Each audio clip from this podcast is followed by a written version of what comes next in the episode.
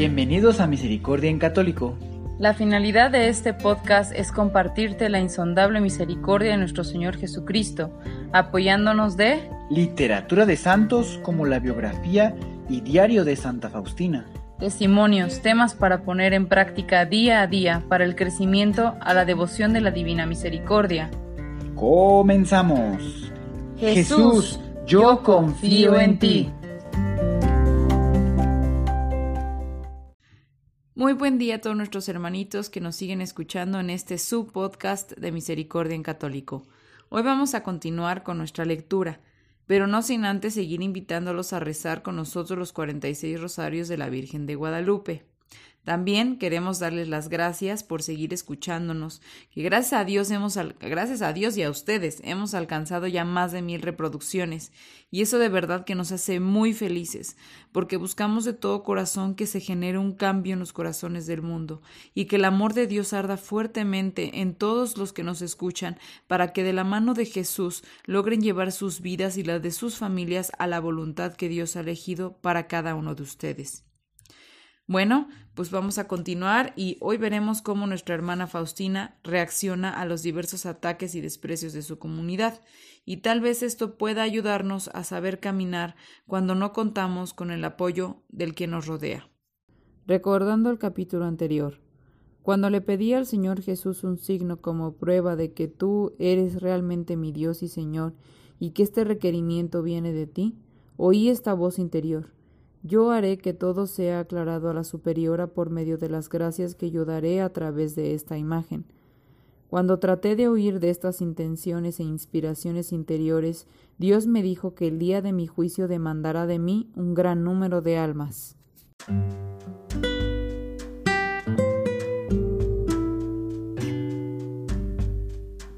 Los años de profesión temporal 1928-1932. La visionaria. Fue enseguida después que el Señor le pidió a la hermana Faustina que pintara su imagen, que las hermanas comenzaron abiertamente a referirse a ella como histérica y visionaria. Los rumores crecieron frecuentemente. Una de las hermanas que sentía mucha pena por ella le dijo con toda sinceridad, yo les he oído decir a ellas que es usted una fantasiosa y que ha tenido visiones. Mi pobre hermana, defiéndase en este asunto. Faustina era forzada a escuchar estas cosas diariamente, pero resolvió soportar los comentarios en silencio y no dar explicaciones cuando era requerida para hacerlo. Algunas hermanas se irritaron por su silencio, especialmente aquellas que eran las más curiosas. Otras que reflexionaban más profundamente dijeron, la hermana Faustina debe estar muy cerca de Dios para tener semejante fortaleza y para sobrellevar tanto sufrimiento. Era como si ella tuviera que enfrentar a dos grupos de jueces. Ella se mantuvo en un silencio interior y exterior. No decía nada acerca de ella a pesar de ser cuestionada directamente por las hermanas. Su paciencia les molestaba, pero Dios le dio tanta fuerza interior que ella soportó todo calmadamente. Conocedora de quién podía ayudarle, la hermana Faustina comenzó a rogarle al Señor por un director espiritual. Hasta el momento ella no había encontrado a nadie que fuera suficientemente seguro de sí mismo para darle las seguridades que ella quería oír. Siempre escuchó Vete en paz, estás en el camino correcto, o niega todo esto porque no viene de Dios. Como su inseguridad continuaba, se resignaba a aceptar la voluntad del Señor y rezaba. Te ruego, Señor, dirige tú mi alma y quédate conmigo porque estoy sola y no soy nada. Por un tiempo las críticas adversas de las hermanas hacia la hermana Faustina cesaron y su alma atormentada sintió paz. Pero esto duró poco tiempo. Una tormenta violenta de desconfianza apareció de nuevo. Sus hermanas aceptaban ahora cualquier vieja sospecha como hechos verdaderos y ella era forzada a escuchar acusación tras acusación. Para colmo, comenzó a experimentar fallas exteriores en sus tareas y la incompresión de sus hermanas continuó. Esto me trajo muchos sufrimientos de todo tipo, que solo Dios sabía, admitió en su diario, pero yo trataré lo mejor que pude para hacer todo con el mejor de las intenciones. Un día sufrió una humillación profunda cuando una de las madres le dijo, Tú, extraña visionaria histérica, vete de aquí que no te vea más. A medida que acumulaba en su cabeza todo lo que podía imaginar, la hermana Faustina sintió que esta humillación era muy grande de seguir soportando. Aparentemente disimuló todo lo ocurrido con la madre, al resto de las hermanas, y se comportó como si nada hubiera pasado entre ellas. Satanás, sin embargo, tomó ventaja de este momento, y pensamientos de descorazonadores entraron en su mente. Ella se encontró preguntándose, ¿es esto una recompensa a mi lealtad y sinceridad? ¿Cómo una puede ser sincera cuando es tan incomprendida? Jesús, Jesús, ya no puedo más. Lloró cuando llegó a su celda y cayó en tierra con su cara ante el crucifijo. Le cubrió un sudor y el, el miedo la sobrecogió. No tenía en quién apoyarse interiormente. De pronto, la hermana Faustina escuchó una voz dentro de su alma. No tengas miedo, yo estoy contigo. Una luz especial iluminó su mente y comprendió que no debía entregarse a la tristeza. Llena de fortaleza dejó su celda con nuevo valor para aceptar todo su sufrimiento. Para no caer presa de posibles ilusiones, la hermana Faustina a veces trataba de distraerse de las inspiraciones interiores que ella encontraba en su alma. El Señor, sin embargo, le seguía llenando de dones, con manifestaciones y gracias, de manera que experimentaba alteradamente momentos de angustia y gozo durante sus dos años y medio de permanencia en Plock. Pero cuando un día sus muchos sufrimientos llegaron al tope, la hermana Faustina resolvió poner fin a todas sus dudas antes de hacer sus votos perpetuos. Reflexión. Pues bien, hermanitos, hoy pudimos nuevamente acompañar a la hermana Faustina en un enfrentamiento muy duro, y Satanás no desaprovechó la oportunidad para dañarla. No solo sus hermanas de la congregación la atacaban con mayor fervor, sino que ya una de sus superioras le habló con desdén. Todas estas humillaciones lastimaban su corazón profundamente. Sin embargo, Dios nuevamente le dice que Él está siempre con ella. Nosotros, al igual que Santa Faustina, llegamos a vivir situaciones que pueden disminuir nuestra fe o simplemente cuestionarla. Tengo algunas compañeritas de vida, que pasaron situaciones muy difíciles y muy duras y eso conllevó a que dudaran de la existencia de Dios. Y esto es muy normal que suceda, porque realmente Satanás está haciendo muy bien su trabajo. Sabe perfectamente cuáles son nuestras debilidades y ahí presionará sin descanso para hacernos caer. En el próximo audio escucharemos cómo la hermana Faustina resuelve su situación. Sin embargo, hoy quisiera que pensáramos nosotros en una solución para contrarrestar este problema en nuestra comunidad, ya sea con algún familiar directo, algún compañerito de trabajo, algún vecino, algún amiguito, algún amigo de comunidad, que esté causando en nosotros un desequilibrio o que se pierda la paz. De alguna manera esto puede conllevarnos a dos cosas. O nosotros carecemos de alguna virtud, que definitivamente cuando hay una situación así se carece de alguna virtud, pero también quiere decir que nuestro hermanito está no está en el camino de Dios. Entonces, si nosotros pensamos en alguna solución para que esa persona pueda acercarse sin sentirse agredido, presionado, este, humillado de alguna manera que está haciendo las cosas mal, tal vez podamos hacer un cambio.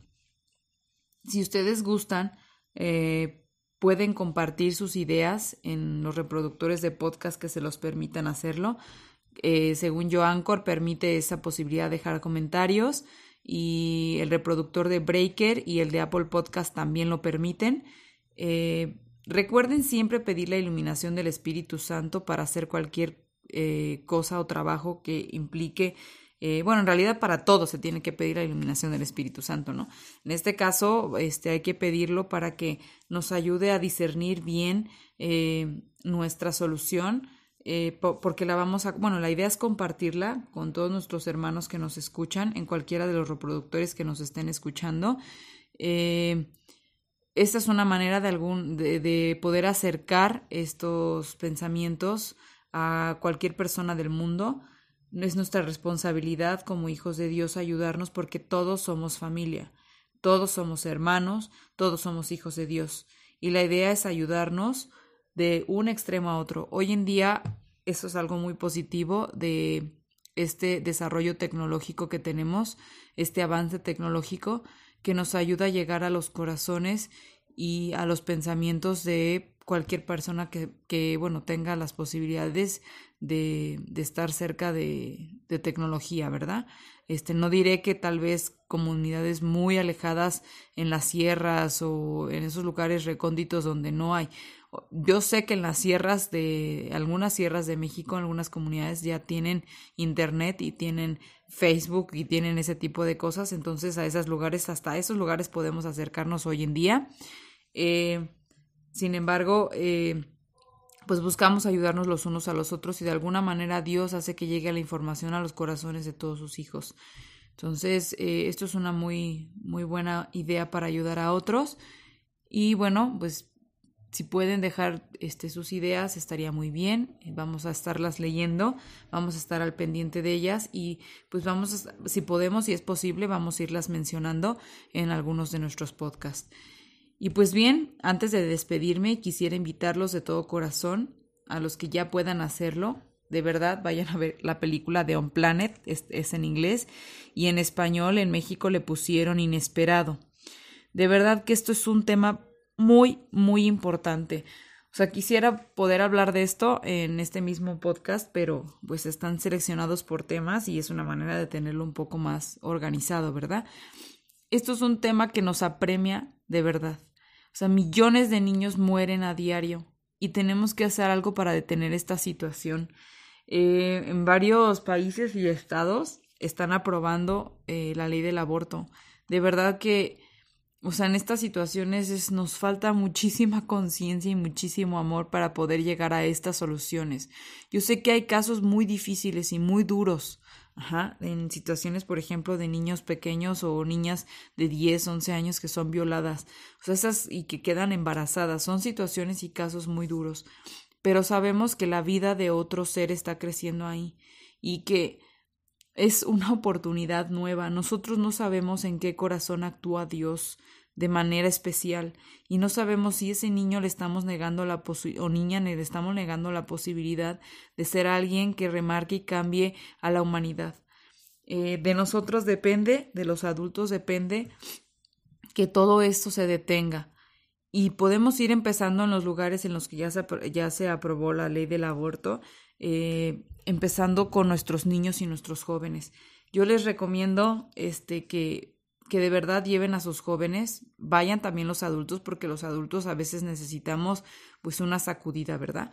Este, vayan a verla, lleven a sus niños, si es posible que vayan a verla ustedes independientes, que la de alguna manera la, la analicen, la dijeran y después lleven a sus niños, estaría bien, porque ya van, eh, ustedes ya van con una idea, ya van un poquito, van menos sensibles, eh, van susceptibles, ¿verdad? O sea, ya van con un poquito más de conciencia, ya después de haber pasado por ese proceso de, concientización, lleven a sus niños.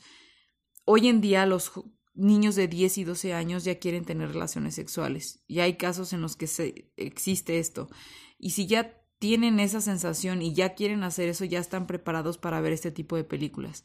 Mi hermana vivió una experiencia similar en sexto de primaria, que es cuando uno tiene más o menos como 11 años, que le cambió la vida y le cambió sus pensamientos para querer iniciar este tener este relaciones sexuales.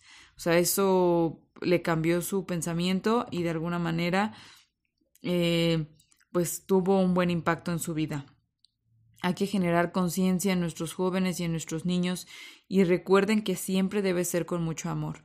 No vayan agresivos ni vayan a ser, eh, o sea, no impongan en sus hijos ni en sus niños porque de esa manera no funciona. Debe ser con mucho amor, debe ser sin imposición, debe ser, eh, pues, queriendo enseñarles algo, ¿verdad? Queriéndoles dar a conocer, queriendo concientizarlos de que no es la manera, o sea, no es la forma. Hay otras soluciones. Eh, tocaremos este tema en otro audio, si Dios nos permite, y con iluminación del Espíritu Santo. Y bueno, este, antes de que se me olvide, este lunes pasado comenzaron los 46 rosarios de la Virgen de Guadalupe. Anímense a comenzarlos, los que no recordaron la fecha, y únanse con nosotros. De verdad es que pues hay temas muy importantes y muy difíciles que se viven en cada país. El aborto ahorita es uno de ellos y este la pobreza extrema, eh, problemas con los gobernantes. Yo creo que tenemos mucho por qué pedir y recuerden también pedir por las ánimas del purgatorio que pues realmente ellas dependen de nosotros. Y algún día tal vez estaremos, si Dios quiere, en ese proceso en la iglesia purgante y pues quisiéramos que la gente recordara y rezara por nosotros. Que Dios los bendiga a todos, que Dios esté siempre en sus corazones y nos escuchamos en el siguiente audio.